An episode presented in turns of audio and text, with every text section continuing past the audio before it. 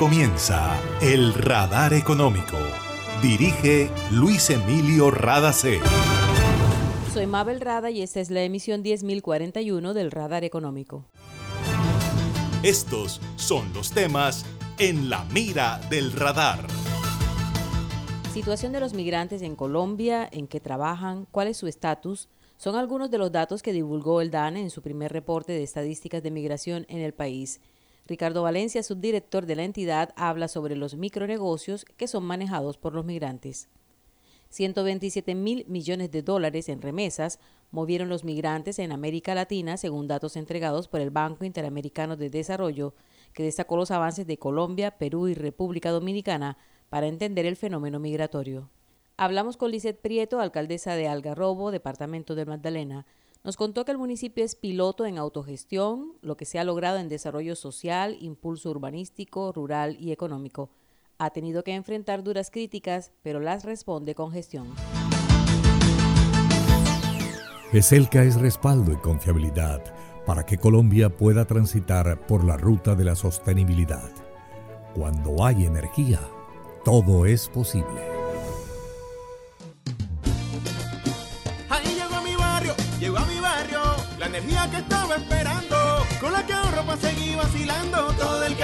Estaba esperando. Conéctate con la energía que transformará tu barrio, proyectos que mejorarán la calidad del servicio y te permitirán tener el control de tu consumo. Y sí a la energía que cambiará tu vida sin costo alguno. Y yo soy puntual con aire, me acompaña noche y día, porque con aire disfruto la vida. Aire.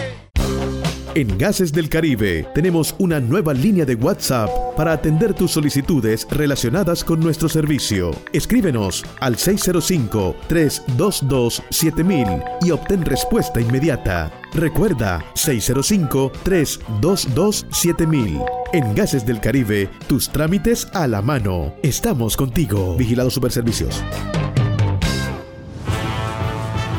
En el radar le contamos lo que está pasando en la economía. El municipio de Algarrobo, en el departamento del Magdalena, es piloto en autogestión, nos contó Lisette Prieto, su alcaldesa, con quien el radar ha compartido en varios cubrimientos de la Asamblea Anual Conjunta del Fondo Monetario Internacional y el Banco Mundial. Ha tenido que trabajar duro en el tema financiero, planificación y proyección porque estas son poblaciones con muchas necesidades y hay que optimizar de manera eficiente y eficaz los recursos para lograr la cofinanciación. Lizeth Prieto nos cuenta cómo han avanzado en Algarrobo Magdalena. De todo el tema de las comunicaciones, la infraestructura educativa, en el tema de agua potable, que bueno, ya casi el municipio está al 100%, en el tema de los servicios, hemos avanzado significativamente. Eso hace que los ciudadanos algarroberos vayan mirando cómo se ha ido transformando el municipio y aprendan a quererlo, sientan el municipio, tengan ese sentido de pertenencia, porque finalmente podemos tener muchas cosas bonitas, pero si no amamos lo que tenemos, no lo podemos conservar.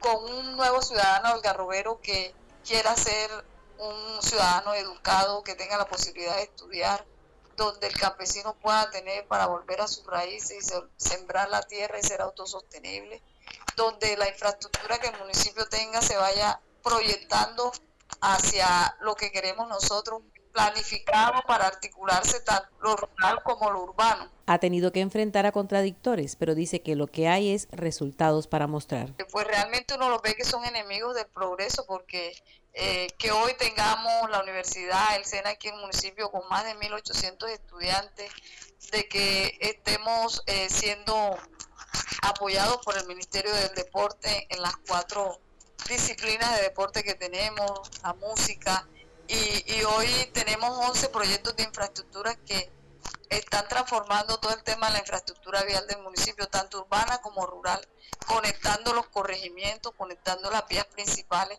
Esto hace de que nuestro municipio eh, sea un municipio piloto en la autogestión y en la proyección de cómo se deben planificar los territorios. Finalmente se refirió a la nueva forma de hacer política en el país. La gente hoy en día no quiere hacer política con ideas, sino de pronto tratando de desvirtuar, de hacer ver lo bien como mal y lo malo como bien. Ese es el reto de los nuevos gobernantes porque bueno, las redes inciden mucho, influyen mucho, pero la verdad siempre se defiende sola y los resultados son los que hablan con uno. Yo me, me he concentrado en, en poder traer y ejecutar esos proyectos que, que diseñamos en el plan de desarrollo y que hoy se están dando, que hoy son una realidad. Escucharon a Lisette Prieto, alcaldesa de Algarrobo, Magdalena. Sabemos que el mañana pertenece a los que creen que todo es posible. Por eso en GESELCA generamos energía que transforma sueños en realidades y se convierte en fuente de progreso. Somos una fuerza invisible que une, evoluciona y construye futuro.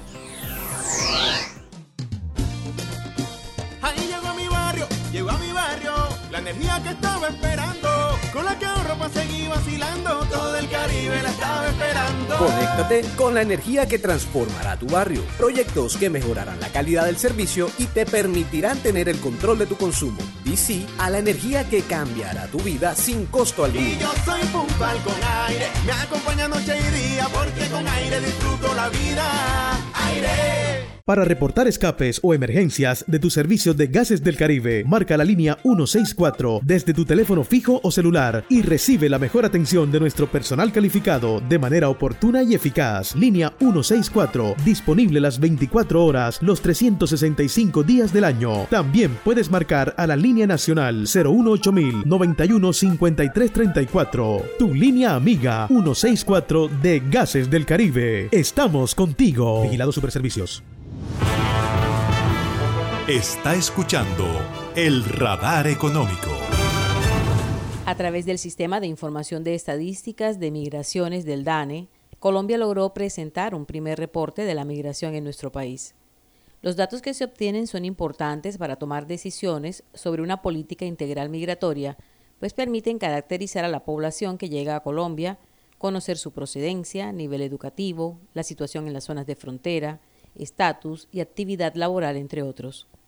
Ricardo Valencia, subdirector del Departamento Administrativo Nacional de Estadísticas, DANE, presentó los datos relacionados con los micronegocios administrados por migrantes. Desde el año 2019 empiezan a aparecer propietarios de micronegocios nacidos en otro país, en este caso para el 2021 eso representaba el 4,2% del total de micronegocios.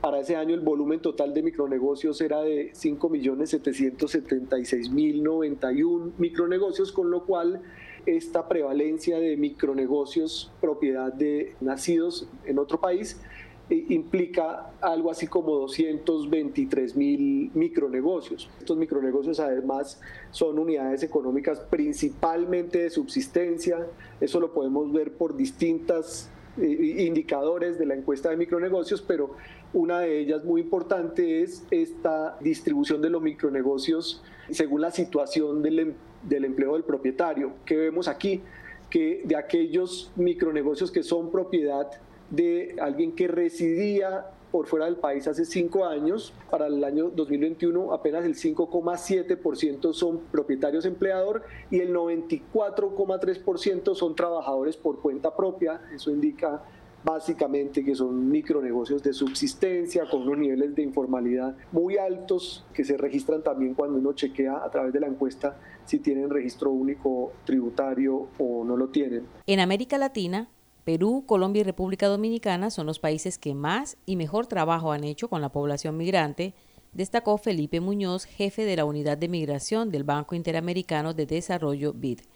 El banco apoya a los países financieramente y con otras herramientas porque es clave conocer cuáles son los patrones de los movimientos migratorios en la región y ha construido una estrategia de datos e información basada en seis ejes a los que se refiere Felipe Muñoz. El primero es poder mejorar los mecanismos de los datos de flujos migratorios a nivel regional para entender cómo son los flujos y los stocks de migrantes e incluso tener una mejor información del proceso de las remesas.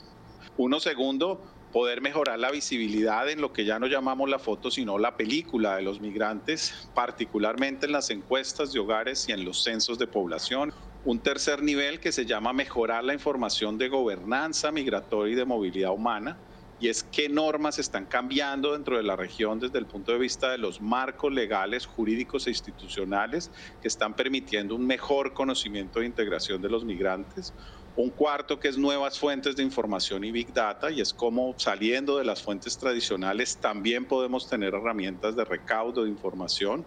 Uno quinto que habla sobre percepción ciudadana y por último el tema de los índices de integración, porque al final todo ello nos va a mostrar quién es, cuántos son, dónde están, en qué situación, pero necesitamos garantizar también con los mecanismos de unos índices, como se están haciendo en otras partes del mundo, si esos procesos de integración están siendo efectivos. Muñoz entregó datos sobre el movimiento de remesas en América Latina. Con nuestro monitoreo encontramos, por ejemplo, que en el 2021, para las remesas en particular, se llegó al punto más alto de la historia, a pesar de la pandemia, con 127 mil millones de dólares, con un crecimiento incluso superior al crecimiento del PIB en los países y con porcentajes que para algunos países puede llegar hasta más del 20% del PIB en el tema de las remesas.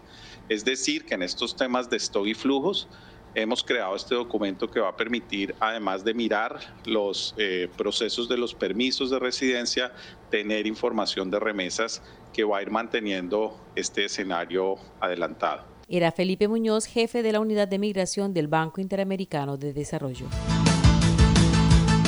Este viernes 17 de junio es el segundo día sin IVA de 2022. La Federación Nacional de Comerciantes FENALCO proyecta ventas superiores a los 9 billones de pesos, de los cuales 710 mil millones de pesos puede aportarlo el comercio electrónico. Durante el primer día sin IVA en marzo de este año, las ventas fueron de 9.1 billones de pesos. El Gobierno Nacional recordó que los compradores deben mantenerse alerta para realizar transacciones online seguras y a los establecimientos comerciales que deben disponer de sus servicios con principios de seguridad para proteger a los clientes. Iván Durán, viceministro de Transformación Digital, hizo un llamado a los compradores para que eviten utilizar servicio público de Wi-Fi, verificar que el sitio web garantice la privacidad de la información y no entrar a enlaces enviados a través de mensajes de texto no solicitados. Un dato importante es que antes de efectuar la compra verifique que lo que está adquiriendo haga parte de las categorías exentas de IVA. Y esto ha sido todo por hoy en el Radar Económico. Gracias por su sintonía.